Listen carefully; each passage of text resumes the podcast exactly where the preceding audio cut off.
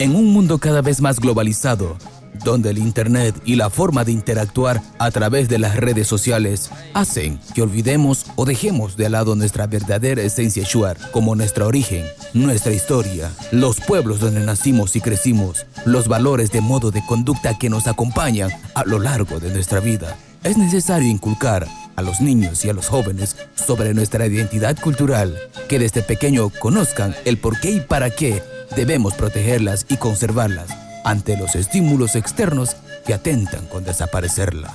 ¿Cómo podemos rescatar la cultura? No es tan difícil de rescatar nuestra cultura, hermano. Desde hoy debemos iniciar a enseñar a nuestros hijos nuestra cultura, enseñar a valorar lo nuestro, porque lo nuestro es muy importante. ¿Recuerdas que nuestros mayores enseñaban a sus hijos en la madrugada y ponían práctica en la vida diaria? Por eso, enseñemos a nuestros hijos desde infancia nuestro idioma, vestimenta, actos, rituales, los namput y anin y otras actividades que hacían nuestros mayores. Solo así vamos a rescatar nuestra cultura.